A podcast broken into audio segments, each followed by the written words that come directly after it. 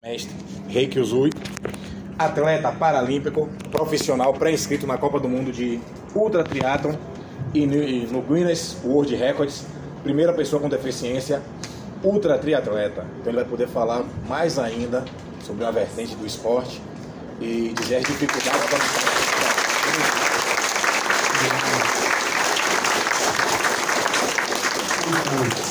é, e aí eu vou contextualizar, vou contar um pouco da minha história de vida para vocês entenderem como é que eu cheguei no direito esportivo, como é que eu cheguei no IODEB, para poder falar sobre a nova Lei Geral do Esporte, sobre os aspectos controvertidos dessa nova Lei Geral do Esporte. Primeiro, eu fiquei sabendo que tem gente do direito e da educação física. Levanta a mão para mim quem é da área do direito, se tem alguém da educação física. Todo mundo direito. Beleza. Eu sou formado em educação física. Né? Minha formação, minha graduação em educação física. Depois eu fiz mestrado em política pública e formação humana. Agora estou namorando com a área do direito. Vou começar a estudar a área do direito e vou explicar para vocês por que, que eu vou começar a área do direito e me filiei ao DEB e né, falar um pouco desse campo do direito esportivo que é, eu acho que para vocês do direito é uma grande oportunidade. Eu me lembro na minha época de universidade, conversando com os meus, com os meus amigos do direito, de terem uma oportunidade. Não se falava na minha época, na minha faculdade, não se falava de direito desportivo. Apesar do direito, desde quando existe federação, desde quando existe esporte, existe regra e existe direito desportivo. Mas isso não era falado na universidade, então acho que assim, é, vocês estão sendo. É, uma grande oportunidade para vocês, né, que os professores vêm trazendo, para a gente falar um pouco dessa área do direito desportivo. Vou contar um pouco da minha história para poder contextualizar, como eu falei. Quando eu nasci, eu, come... que eu ia andar, eu não, eu não andei. E aí meus, meus pais me levaram no médico, o médico falou assim, ele não vai andar. Ele tem uma paralisia. Fui diagnosticado com uma paralisia cerebral, né? Uma deficiência onde os médicos diziam para meus pais que eu não ia andar. E aí, ele, já que ele não vai andar, coloca ele para fazer natação, coloca ele para fazer judô, para aprender a cair. Minha vida foi toda permeada pelo esporte. Sempre, né, por conta da questão médica, eu fui fazer esporte desde seis meses de idade, eu faço esporte. Então, fiz tudo quanto é tipo de esporte, de natação, judô, capoeira, jiu-jitsu, futebol, sempre fiz esporte. Na época de fazer faculdade, vou fazer faculdade de quê? Vou fazer faculdade de educação física. Até então, ainda não era. Né, não era atleta profissional de nenhuma modalidade. Mas desde pequeno sempre tive o sonho, né? todo menino, eu sou do Rio de Janeiro, todo menino, pelo menos na minha cidade lá onde eu morava, no meu bairro, o sonho era ser o quê? Jogador de futebol. Todo menino sempre sonho. Então eu sempre tive o sonho de ser atleta, jogador de futebol. Mas já cheguei a fazer teste por conta da minha deficiência, não, não conseguia, não conseguia êxito no, no, nos testes de ser jogador de futebol. No, no período da faculdade, eu estava fazendo, se não me engano, um estágio. Uma pessoa me viu correndo e falou assim, rapaz, você corre bem, você, você joga bola? Eu falei, eu jogo, jogo bola com galera. Tem um time de paralisados cerebrais, um time para você jogar. Você não quer jogar? Você não quer. Pô, beleza, vamos lá. Fui lá, fiz o teste, cheguei a jogar o campeonato pelo, pelo Bangu. E aí o Vasco da Gama me. Existia um time, o Vasco da Gama é o primeiro time é, de camisa, assim, a ter um futebol para deficiente físico e existia uma competição no Campeonato Brasileiro. Eu joguei no Bangu no primeiro ano, depois joguei no Vasco da Gama. Fiquei 10 anos como jogador profissional paralímpico jogando no Vasco da Gama. Pois bem, e aí dentro do futebol paralímpico eu já via é, uma série de coisas que eu estava vendo que tá errado. Uma série de discriminações, uma série de coisas dentro da classificação funcional, dentro do, do paradesporto, que a gente via que estava errado. E aquilo ali me inquietava e eu já fui também ficando velho pro futebol. E aí o que aconteceu? Quando eu fui para Paralimpíadas de 2016, eu morava na Bahia, estava terminando meu mestrado e aí o Vasco me ligou. Venha, é, volte para o Rio para você treinar para disputar as Paralimpíadas de 2016. Eu fui para a seleção, comecei a treinar e tal, para ir para as Paralimpíadas. O que aconteceu?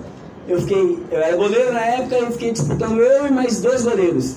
Foi um goleiro e eu e mais outro goleiro ficamos de fora por uma questão técnica do técnico, né, que resolveu escolher o outro goleiro e não me escolheu.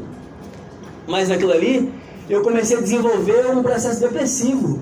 Eu, meu Deus do céu, eu sempre amei esporte, o esporte sempre permeou toda a minha vida, vai ter a Olimpíada na minha cidade. Eu estava contado para ir, eu, eu fiquei me preparando durante um ano inteiro, treinando, treinando, treinando, e eu não fui para as Olimpíadas. E eu falei, o que, que eu vou fazer com isso? Eu vou entrar e cair na depressão, ou eu vou usar isso como uma mola propulsora que vai me impulsionar a, a ir mais adiante? Como eu também já estava ficando velho para jogar futebol, já tinha uma garotada com 18, 19 anos, eu já estava com 30, 30 e poucos. Falei, eu vou é, fazer uma transição de modalidade. Então, o que, que eu vou fazer? Eu já corria para me preparar fisicamente, eu sou professor de educação física, eu aí falei, vou é, fazer atletismo, vou me preparar para correr maratonas. Já que o médico lá atrás disse que eu não andaria, que eu não ia andar, então agora eu vou provar para eles que sim, que eu posso andar e que eu vou não só andar, como vou correr agora, eu vou começar a correr uma maratona. Então meu projeto foi é, de correr as principais maratonas que existissem no mundo. Nesse mesmo período que já estava sendo do futebol, o, o, diretor do Vasco chegou para mim e falou: vai ter uma competição de atletismo. Você não quer participar? Já que você agora está treinando para correr maratona, vou. Quando eu cheguei lá para participar da, da Falei, beleza, qual é a Eu queria correr provas longas, de longa distância, né? Pelo meu biotipo magrinho, as provas curtas não eram muito para mim. Qual é as provas que tem para a sua categoria? Eu fui, participei de uma classificação funcional, uns 10 médicos me avaliando e tal, para saber qual era a minha deficiência e qual era a minha classificação. Dentro do paradesporto, as deficiências elas são equiparadas. Por exemplo, é, a minha deficiência eu tenho um comprometimento nos dois membros inferiores. Né? Tem gente que tem um comprometimento que é só um membro superior, outro, e aí elas mais ou menos são equiparadas. Para o meu grau de deficiência, minha classe no atletismo é T35. Só existiam provas de 100, 200 até 400 metros. Mas eu falei, não é isso que eu quero. Nas, nas Paralimpíadas, porque existe o programa Paralímpico, então, nas Paralimpíadas, para minha classe, só, só existiam provas rápidas. E não era isso que eu queria. Pois bem, eu. Mas no Campeonato Brasileiro de Atletismo existia a prova de 800 metros e prova de 1.500 metros para minha classe. Eu nunca tinha corrido numa prova de atletismo, fui. E nessa mesma época, licença, paralelo, eu comecei a estudar a questão da meditação, comecei a estudar física quântica, comecei a estudar uma série de, de terapias para me cuidar, para me tratar, porque eu estava vendo que eu estava começando a entrar num processo depressivo. Eu falei, opa, opa, opa, liguei o alerta e comecei a estudar, comecei a meditar, comecei a me aprofundar nas terapias. E aí, nesse eu estava junto estudando as terapias e treinando para atletismo e comecei a ver que dava para aplicar isso no esporte. Eu fui, nunca tinha corrido numa pista de atletismo. Cheguei lá, fui fazer a prova de 800 metros. Bati o recorde nacional da prova. Eu, opa, isso funciona. E aí, quando eu cheguei para. Beleza, isso funciona, bati o recorde nacional. Agora eu quero ir para as Olimpíadas. Meu projeto era ir para as Olimpíadas. Já que eu não tinha ido para as Olimpíadas de 2016, falei, agora eu vou me treinar para fazer atletismo e participar das, das Paralimpíadas, que teoricamente seriam de 2020. Quando eu cheguei para né, pro, pro cara do atletismo, falou, não, na sua classe só tem 100, 200 e 400, mas eu sou magrinho, não tem como fazer essa prova, só tem essas provas. Então, não é para mim, essa, é, não, é, não é o atletismo que eu vou fazer, o que, eu vou fazer? Para onde eu vou agora? Que eu vou aproveitar esse capital que eu já tenho do futebol, da corrida, o que, que eu vou fazer? Nesse mesmo período, eu vi na internet que o triatlon tinha entrado para o programa olímpico. Eu falei, aí, eu sempre, eu sempre dei aula de natação como professor de educação física para criança, sempre pedalei, eu sou um cicloativista, então sempre pedalei, sempre pedalei no, no, no na minha cidade lá, eu sempre gostei de pedalar para me locomover e correr, eu já estava correndo, já estava treinando, para vou pro triatlo. Então, eu resolvi então é, abdicar da minha vida do Rio de Janeiro e então empreender a minha carreira de atleta. Né? Eu descobri também o empreendedorismo por conta também de uma questão da deficiência. A gente sabe que, se a gente for olhar as estatísticas de inserção no mercado de trabalho da pessoa com deficiências, elas não são equiparadas né, com pessoas normais. Então, por uma questão de não inserção no mercado de trabalho, de discriminação dentro do mercado de trabalho, eu optei por empreender a minha carreira de atleta. Eu falei, agora, a partir de agora eu vou empreender a minha carreira de atleta e utilizando esse método que eu criei, um método de treinamento que eu utilizava a lei da atração, é, PNL, neurociência, eu vou atrair e me treinar para atrair tudo que eu preciso para poder é, performar e ser um grande atleta e até então participar das Paralimpíadas. Pois bem, comecei a treinar triatlon, comecei a treinar triatlon sozinho. Chegando aqui na Bahia, eu fui acolhido por uma equipe, eu tive um patrocinador, participei do programa Faz Atleta. É, em 2019 eu fui vice-campeão brasileiro, é, representando aqui o estado da Bahia através do programa Faz Atleta, no paratriatlon. Só que aí eu comecei a ver uma série de discriminações dentro do esporte para com as pessoas com deficiência. A própria Federação de Triatlo do Estado da Bahia discriminava o atleta com deficiência na medida em que, por exemplo, vou citar um exemplo aqui, teve agora um campeonato brasileiro de triatlo. Sim, mas eu sou para atleta, eu quero participar. Não, não tem a categoria para atleta. Como não tem a categoria para atleta? Isso é uma discriminação. Não, não é uma discriminação. Então, peraí, vamos lá no Estatuto da Pessoa com Deficiência. Então, o esporte é um direito de todos, né?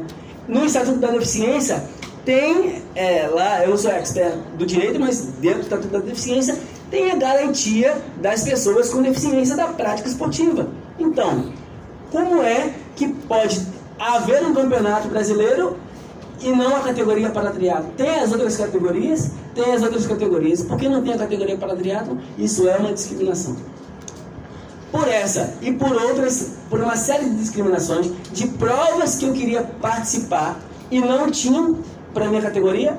Eu queria participar de uma prova de longa distância e eles e a organização da prova achava que eu não ia. Será que você vai completar a prova? Será que você não vai completar a prova? Eu falava, peraí, gente, isso é discriminação. Isso é discriminação da pessoa com deficiência. E aí ficou naquela. Ficava eu gritando, dizendo que era discriminação, que não era discriminação. Eu, peraí, deu um passo para trás. Como seria então agora eu vou estudar direito, vou entrar para a área do direito desportivo e agora nós vamos é, é, entender como é que funcionam essas relações dentro do, da área do direito desportivo. E eu fui começar a entender e existe uma área do direito esportivo, existe uma ciência jurídica que regulamenta as relações dentro do campo esportivo. E o esporte, ele permeia a nossa, nossa vida, querendo a gente ou não. Levanta a mão aqui, quem é que não tem pelo menos uma relação com, com o esporte? Nada. Sendo Copa do Mundo, Jogo do Bahia, a gente fala muito do futebol, mas o esporte ele permeia a nossa, nossa vida. A relação não é minha, meu avô gosta. Sim. Mas eu assisti não.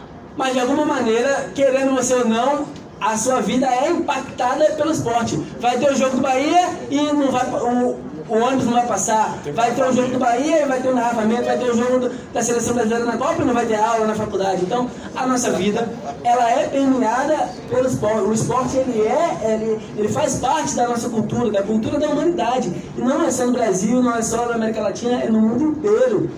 Então, só o futebol, o futebol ele tem essa cultura muito forte do futebol, mas o esporte de maneira geral, ele permeia a nossa vida, a nossa cultura. Então, existem diversas relações que permeiam o esporte e essas relações elas devem sim ser regulamentadas. E para isso existe a área da ciência jurídica do direito esportivo. Foi aí então que é, brilhantemente eu me aproximei né, desses professores, desses mestres do, do direito esportivo e já deixando meu agradecimento aí meus companheiros do IODEB, foi aí que eu descobri que existe um instituto de operadores do direito esportivo da Bahia, ao qual vocês que né, da área do direito estão convidados a adentrar para, para o instituto, porque é uma área que está em crescimento né, vertiginoso, se a gente for olhar o esporte, ele está sempre crescendo e o direito, né, agora que a gente tem a gente sempre teve, na verdade, mas agora a área do direito esportivo está em evidência. Então é uma oportunidade para vocês que estão na faculdade de direito, que estão agora de posse dessa informação de que existe uma área do direito esportivo e que é uma área que está em evidência, que vocês podem é, trabalhar nessa área em diversas, não só no futebol, só de clube de futebol, quantos clubes tem? De modalidades esportivas, de federações, quantas, quantas áreas e sub-áreas vocês podem atuar diante do direito esportivo.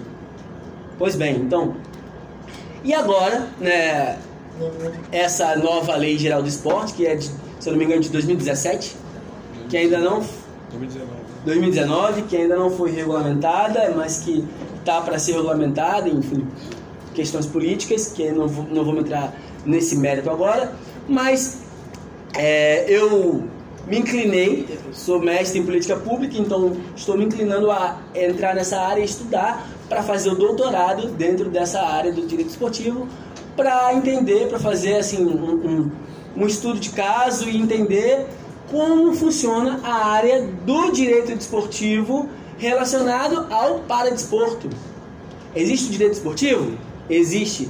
E o direito esportivo aplicado à pessoa com deficiência? E o direito esportivo aplicado ao paradesporto? Existe? A gente tem estudo nessa área? Quais são os estudos? Quais são as implicações? Quais são as, as relações que existem dentro do paradesporto?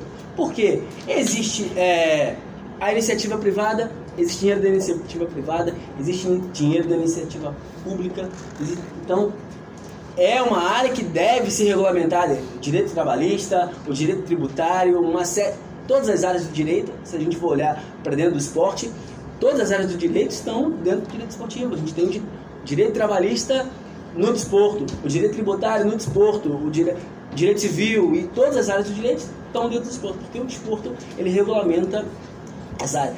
E o direito esportivo com a pessoa relacionada à pessoa com deficiência. A gente tem então, quais são os estudos que a gente tem nessa área? O que, que a gente tem de produção científica nessa área? Então, eu agora me inclinei a estudar essa área para poder é, debater com mais propriedade, com as federações e para poder é, buscar, não só buscar recursos, porque a gente tem, é, se não me engano, existe uma lei que eu estava estudando recentemente, que toda empresa com mais de um número determinado de funcionários ela é obrigada a ter 5% dos funcionários é, são obrigados a ser pessoas com deficiência.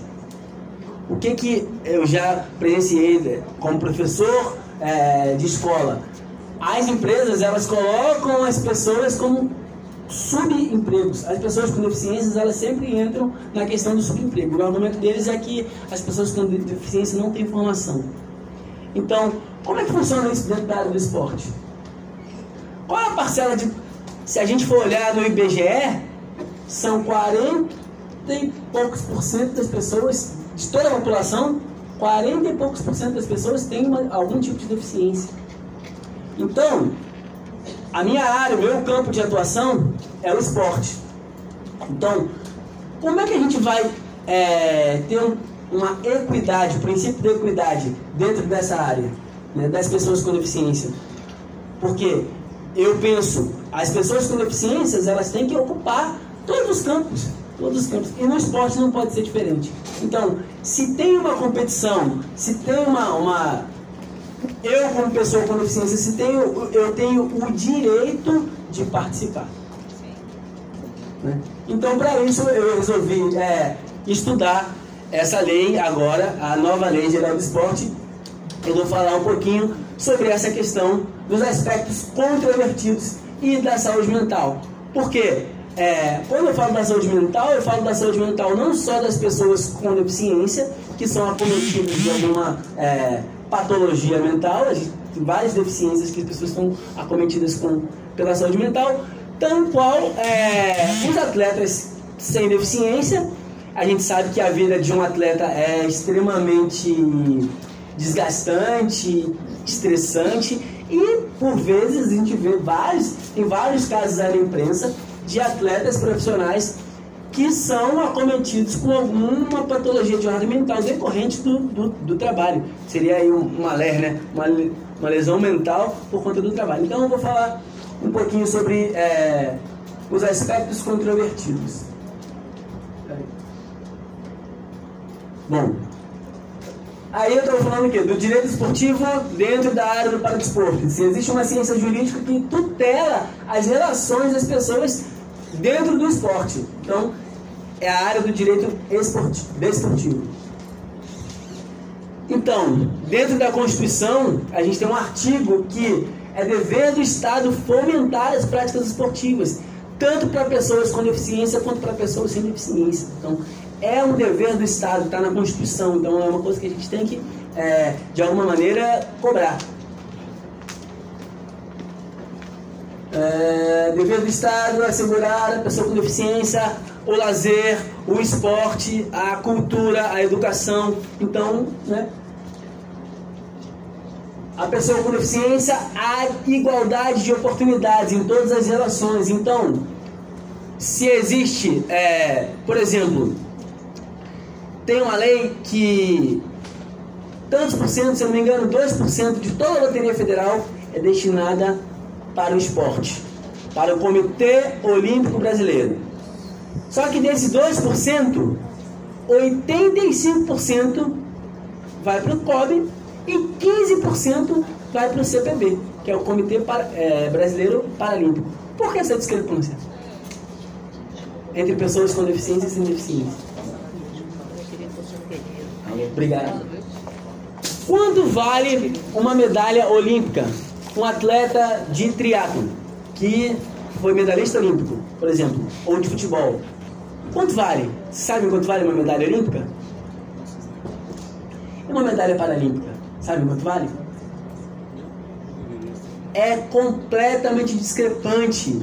Eu agora não tenho de cabeça os números em valores em reais, em dólares, de quanto é uma medalha olímpica, de quanto é uma medalha paralímpica, mas depois dá um Google que vocês vão ver essa informação e é completamente discrepante.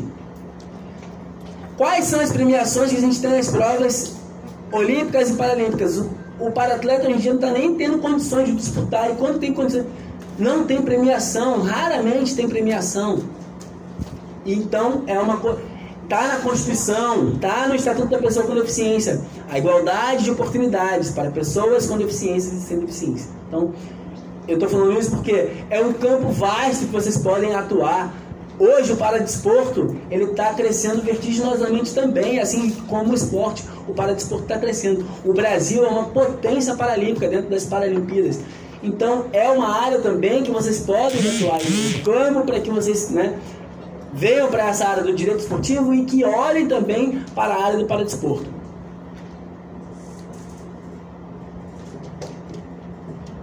Ah, tá. E aí vamos falar agora da saúde mental. Né? Dentro dessa nova lei geral do esporte, a gente se, é, se fala muito da questão do racismo, se fala muito da questão da igualdade de gênero, né? as mulheres é, brigando por por uma equidade né, dentro das premiações, por uma equidade dentro do, do, dos esportes. E é, se fala muito pouco dessa equidade das pessoas. Você perguntou quanto vale uma medalha olímpica? Sim. 500 a, 500 a 750 mil, para o Paralímpico 160 mil e 80 mil. É uma discrepância muito grande. Fica, é, é vergonhoso para a gente né, porque é, tem gente que fala, ah, mas o Paralímpico até deveria receber mais, porque se esforça mais. Não, gente, é a mesma coisa. Por que, que não é a mesma coisa? Eu, como atleta paralímpico, sou igual a um atleta não paralímpico. Quando eu jogava no Vasco, a gente às vezes estava treinando em São Januário, e, ou a gente estava entrando e eles estavam saindo, ou eles estavam saindo e a gente estava entrando e eu ficava olhando assim, eu comentava com meus companheiros, que parada, né? Eu sou jogador, eu tô com a mesma camisa, mesmo uniforme, tô treinando, tô fazendo a mesma coisa que ele. Só que ele ganha, sei lá, sei quantos milhões, eu ganho, eu tava ganhando um salário mínimo na época. E a gente tava fazendo a mesma coisa. Então, um colega de trabalho. Estamos aqui, ele vai treinar o quê? Duas horas, vai ficar lá treinando duas horas, fazendo a mesma coisa que eu, e eu vou. Por que, que ele ganha milhões e eu tô ganhando um salário mínimo? É completamente discrepante. Isso está na Constituição, está previsto em lei. E isso, é, querendo ou não, isso mexe com a cabeça do atleta. O atleta que precisa treinar, que precisa, além dele ter que dar resultado, além dele tem que ser pessoa, ele tem que ser atleta e ele tem que se preocupar em buscar recurso, em treinar, em ter desempenho. Então isso mexe com a cabeça da, do ser humano.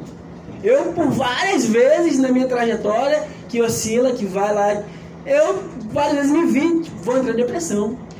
Porque eu tenho que, tenho que comer, tenho que sustentar meu filho, mas tenho que dar, dar rendimento. O que, que eu vou fazer? Ah, não, vou mudar de área, mas eu só sei fazer isso. Eu sou esportista, sou atleta, minha vida foi toda essa. Vou fazer o que agora da vida? eu vou fazer isso, vou continuar fazendo isso. Eu tenho que, eu tenho o direito de escolher a área no qual eu vou atuar. Eu tenho o direito de ser atleta, por que não? Porque eu tenho uma deficiência? Não, eu tenho é um direito que me assiste, está na Constituição, está no Estatuto da Pessoa com Deficiência. E isso é, precisa ser um pouco mais. A gente, eu, eu milito por isso, por levantar mais essa bandeira e por que a gente possa é, batalhar por é, igualdade de condições dentro do esporte, que é a área que eu milito. Mas eu falo isso para todas as áreas. É, responsabilidade do Estado é cuidar da saúde mental de todas as pessoas. Né? Estamos falando aqui do esporte, mas é, é responsabilidade do Estado cuidar da saúde.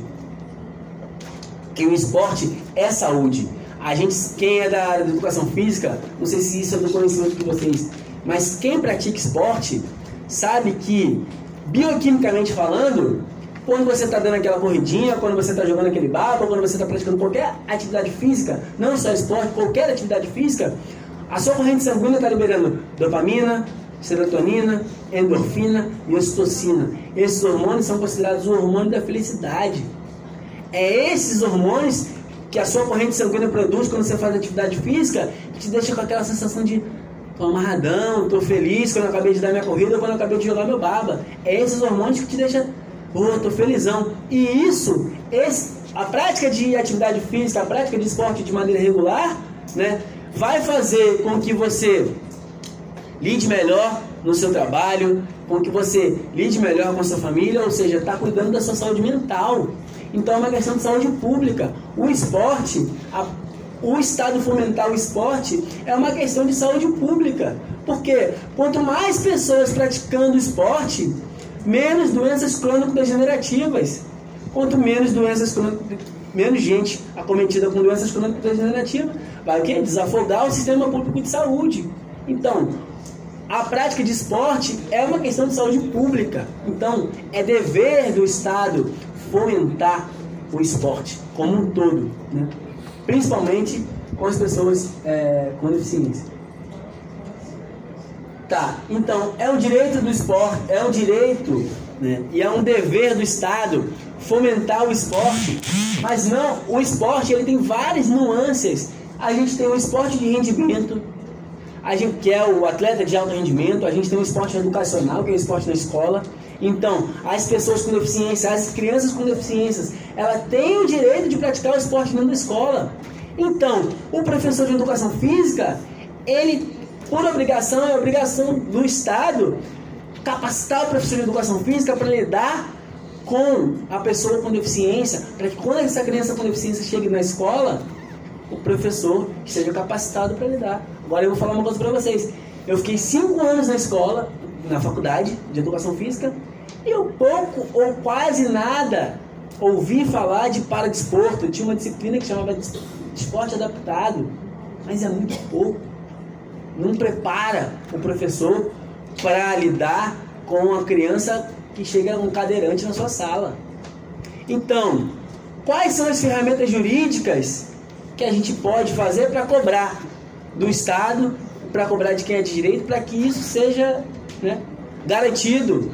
Como é que a gente vai cobrar do CREF para que isso, para que esse direito seja garantido? O direito ao lazer da pessoa com deficiência, né, de ir a um estádio, de fazer qualquer tipo de lazer, isso é saúde mental. Sem lazer, você não. Você vai sucumbir, você não tem como. Trabalhar, trabalhar, trabalhar, se você não tiver uma válvula de escape que seja o lazer, que, que a sua corrente sanguínea produza dopamina, serotonina, endorfina, ocitocina, não vai dar certo. Você não vai funcionar. E se você não funciona, um indivíduo que não funciona na engrenagem social é um problema social, é uma questão social. Então, é dever do Estado fomentar o esporte em todos os sentidos.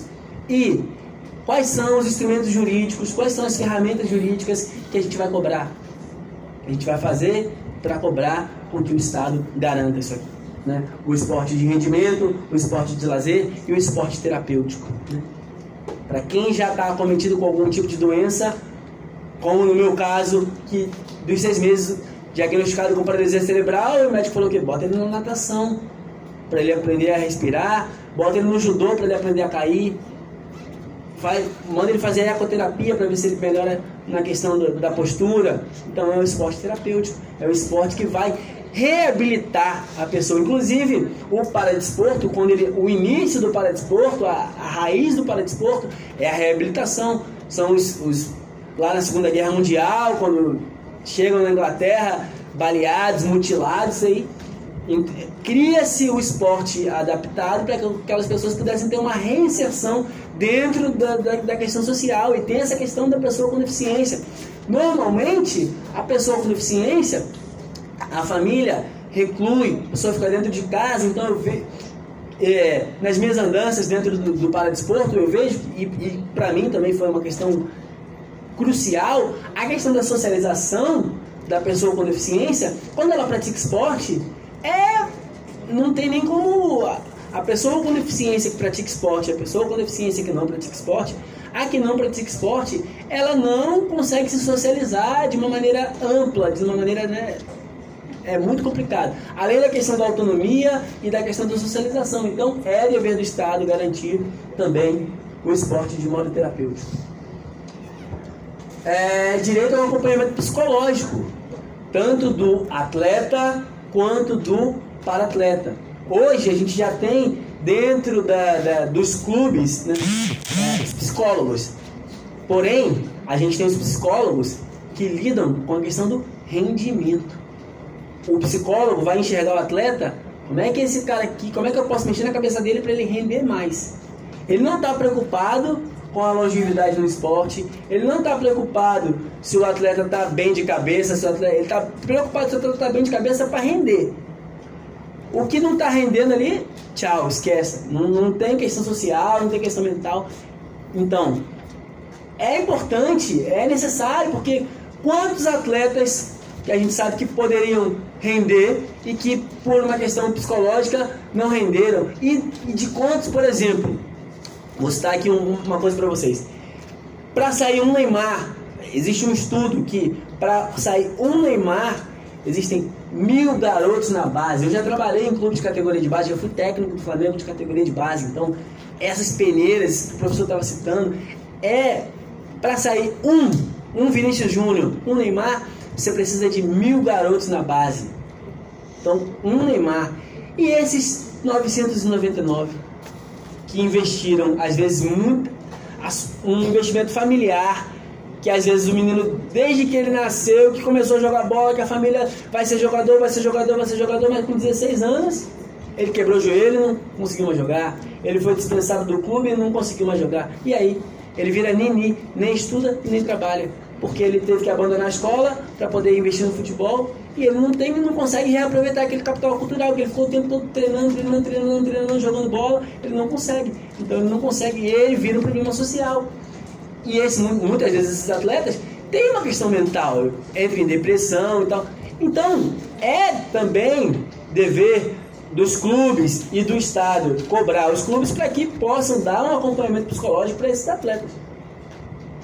A gente fala muito do futebol, mas não, não só no futebol, em todos os esportes.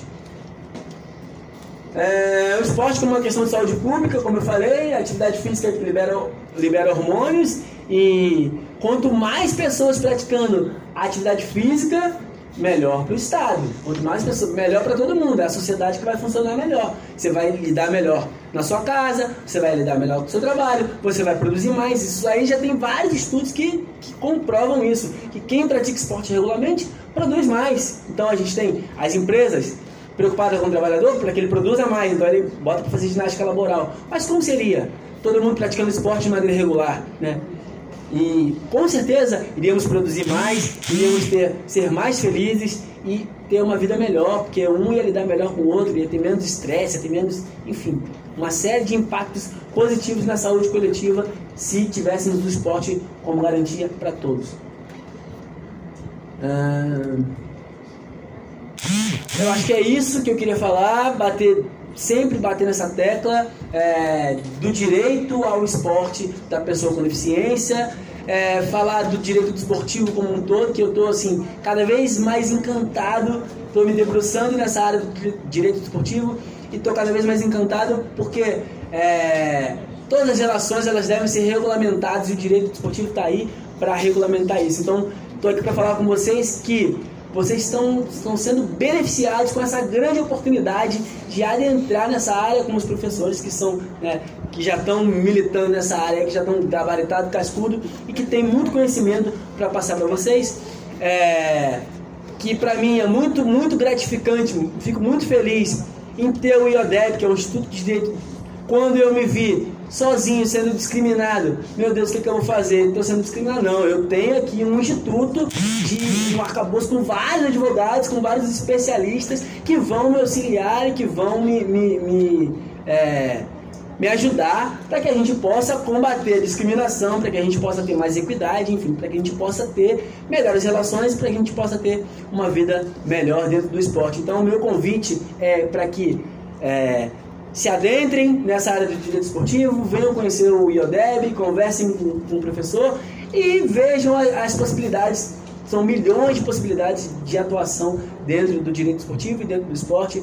Cada um gosta de um esporte, gosta de fazer uma coisa, então vão ter sempre clientes, vão ter sempre coisas para vocês fazerem dentro do esporte, dentro dessa área do direito esportivo. É, só para terminar, que eu queria falar. E aí agora, eu, o que, que eu estou fazendo? Eu, na verdade, estou passando por um processo de desinstitucionalização esportiva, porque eu fiquei muito desgostoso com as federações, com a Federação Baiana de Triatlo, com a Federação, com a Confederação Brasileira de Triatlo, e aí eu entendi que eu preciso mesmo dessas instituições para praticar esporte? Não, não.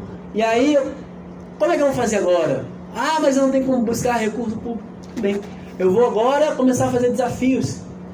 E aí eu comecei a me desafiar a ir cada vez mais longe, né? por ser uma pessoa com deficiência. E quando eles falaram que eu teve uma prova de longa distância em que eu fui barrado de fazer a prova, quando eles falaram que eu não ia fazer a prova, falei assim, vou de novo, eu vou deixar isso me abater vou entrar num processo depressivo ou eu vou utilizar isso como uma mola propulsora que vai me, me impulsionar a ser mais e a fazer mais?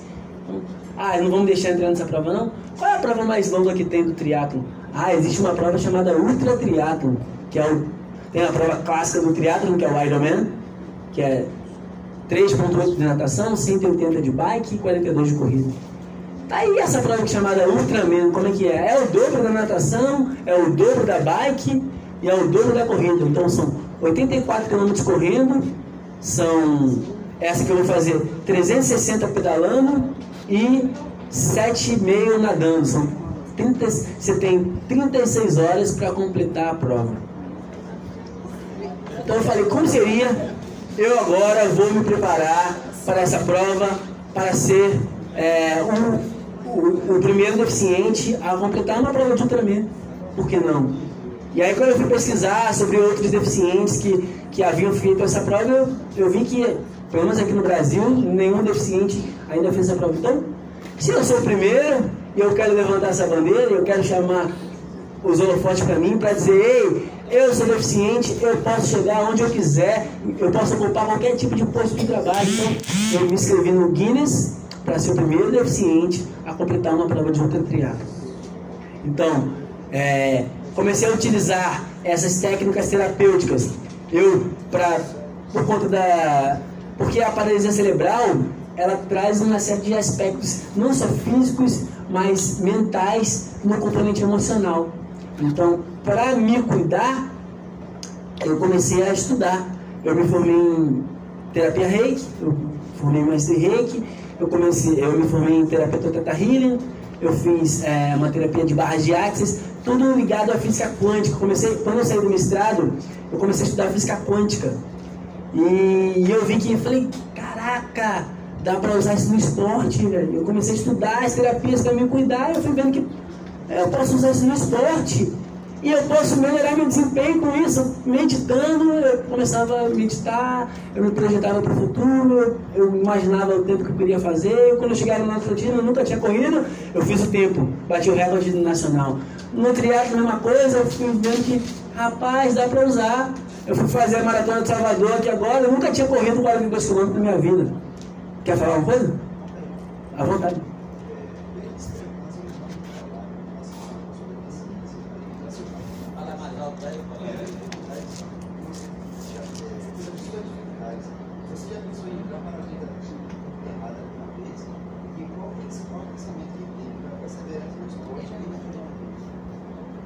Rapaz, é, passa tudo na cabeça. A vida errada não, porque assim, eu sou do Rio de Janeiro. Então eu nasci dentro da favela da Mangueira. Então eu já nasci errado. Eu já vi um monte de coisa errada desde a época que eu nasci. E a galera que, que foi criada comigo, sim, mais da metade foi pro lado errado. Então eu falo, rapaz, não é por aí não. Esse caminho, os caras falavam assim pra mim, ó, tem esse caminho aqui e tem esse caminho aqui. E aí? Rapaz, esse caminho aqui eu tô vendo que a galera tá, tá morrendo, ou morreu, ou foi preso, ou tá internado com, vício. Então, aí não é pra mim. Então o que, que eu vou fazer? Eu não gostava de estudar, mas quando eu entrei na faculdade de educação física, pô, aqui eu gosto, eu gosto de esporte, então eu comecei a tomar gosto pelo estudo. E eu comecei, e eu tinha isso na minha cabeça, eu vou estudar, quanto mais eu estudar, eu vou conseguir é, chegar mais alto no mercado de trabalho. Mas não era tão bem assim, porque eu estudei, terminei a faculdade, me formei com esse, era o, sentava na cadeira da frente, tá, tá, tá. Por conta disso, fiz iniciação científica, fui fazer mestrado, fui fazer mestrado na, fiz mestrado na UERJ. Daí quando eu saí do mestrado, eu falei, rapaz, formação eu tenho, estudei. E aí, agora cadê minha inserção no mercado de trabalho? Não tinha. Eu cheguei ao ponto, eu estava fazendo mestrado, tinha uma aluna minha, eu, dava aula na universidade, ela era aluna minha na universidade, e eu fui estagiário dela dentro da escola. Aí eu trabalhava junto, só que eu era professor auxiliar por conta da minha deficiência. E ela era, pô, ela era um colégio de classe alta no Rio de Janeiro, na, na Zona Sul, colégio grande. Ela tinha estudado lá, ela era de família rica, tal, tal, nananana. E aí eu era estagiário da minha aluna na faculdade e ela não sabia, tadinha, não sabia nem fazer um plano de aula. Ela chegava em mim, vê se, vê se o plano de aula tá, tá certo. Eu falava, eu sou estagiário dela, eu sou professor dela na faculdade e aqui eu sou estagiário dela. Não tá certo, esse negócio tá errado. Aí eu chegava na direção, mas, peraí, rapaz, tá, o colégio está crescendo, todo mundo está ganhando turma, continua como professor jurídico. O que está acontecendo? Não, a política da escola é distribuir a turma para outros professores, não para você. Eu falei, peraí, então vamos fazer o seguinte, assine minha demissão aqui, ó, eu vou, tô, tô de boa. E aí eu vi que, rapaz, no mercado de trabalho não dá, porque assim, eu tenho formação, eu estudei, eu já trabalhei diversas de escola, eu já dei aula em ED de criança de 0 a 70 anos de idade. Já trabalhei em colégio particular, em colégio público, em tudo. Concurso, tudo.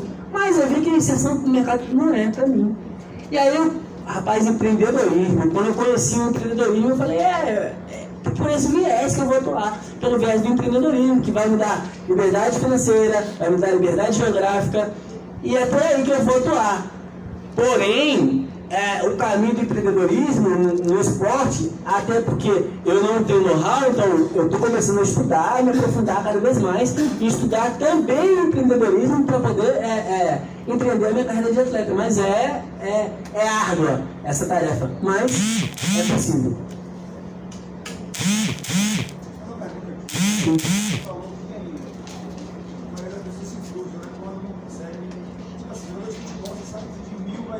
Sim. Um vai, vai ser próprio ou não Neymar. Você sabe que realmente é 10%. E esse valor que as pessoas pensam que ela faz futebol também é 5% e, e acima de 10 mil reais. O tinha salário disso. Então as pessoas têm que entender que você para praticar o esporte precisa ser um atleta da. E a pessoa se com isso. Sim, sim. Eu já estava limitando uma vai do Flamengo, eu joelho. Porque eu superar isso, quase cinco anos, ao futebol. E não conseguia. Para voltar a trabalhar? É difícil. Você, pensa assim, você nem para chegar ali.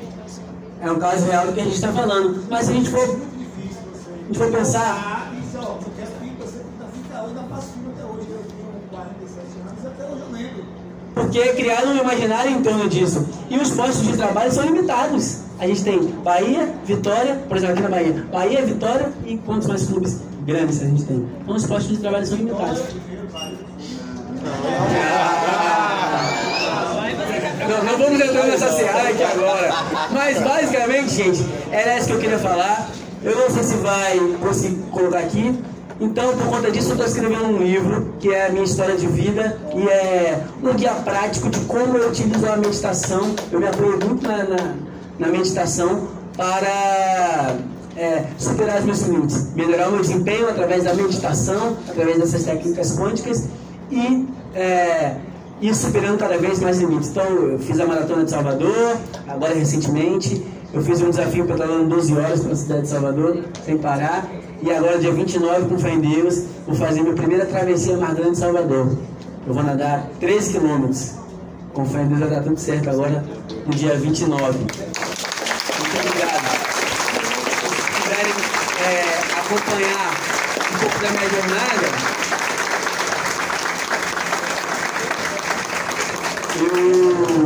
uma forma de documentar também para as pessoas que gostam de acompanhar? Meu Instagram é, eu vou documentando tudo no Instagram. Meu dia a dia de treino as minhas reflexões enfim. Meu Instagram é para quem quiser anotar aí é pai é um pouco complicadinho mas dá pra Pai, puta, é, só que eu coloquei só um. né, Do lado desse pai é pai.tcd. Pessoa, é a sigla da pessoa com deficiência.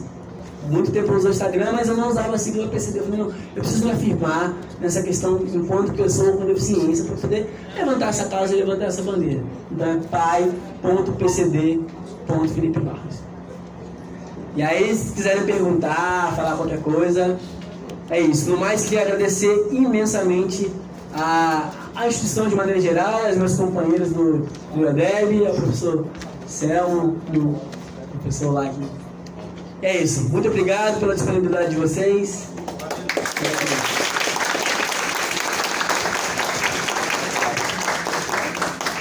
Gente, agradecer a vocês estarem aqui até essa, essa hora, 9h25, até em sala de aula é difícil mantê-los até esse horário. Mas parabéns, realmente a história de vida de Felipe, ele traz aqui é algo surpreendente. É o que a gente aprende, eu quero que vocês tragam para vocês, porque assim, no primeiro dia que eu pisei na academia de jiu-jitsu, meus colegas chegaram e disseram: Você vai fazer Muay Thai? Porque Muay Thai é seu biotipo. Você não, não dá pra treinar jiu-jitsu. Jiu-jitsu é esporte japonês. Japonês geralmente, o pessoal é menor, né? Mais empolgadinho e tal. E aí eu disse, não, eu incrível que pareça, sou faixa preta há 12 anos, pratico jiu-jitsu há 20. E os que disseram que eu não iria praticar, que eu não tinha biotipo, todos abandonaram. Então o que acontece, a aula que Felipe deu pra gente é o seguinte, supere suas limitações. Não deixe que as outras pessoas estabeleçam limites. Quem tem limite é município. Certo? Então a gente vai à frente, vai visando, tragam isso para tudo na sua vida. Meus alunos do oitavo, nono semestre já estou dizendo, o AB tá aí na cara. É, men- olha o que ele falou, eu vou ser. Se você me colocar na cabeça, eu vou ser advogado. Eles querem concurso público, se preparar, o caminho é esse. Não é a pessoa que está ao lado vai dizer o que você é. É sua mente. Olha o que ele falou. Eu mentalizei, procurou meditar, procurou criar. Alguns vão pela fé, a fé em algo, em um grande arquiteto do, do universo, em um Deus, e outros vão por isso, pela fé no ser humano. Mas creiam, permitam-se, jamais deixe que outras pessoas limitem-no, limitem vocês em sua vida, tá certo? Vamos fazer agora, nossa coordenadora vai sortear os brindes, os mimos. Os mimos né? Obrigado, gente. Valeu, viu?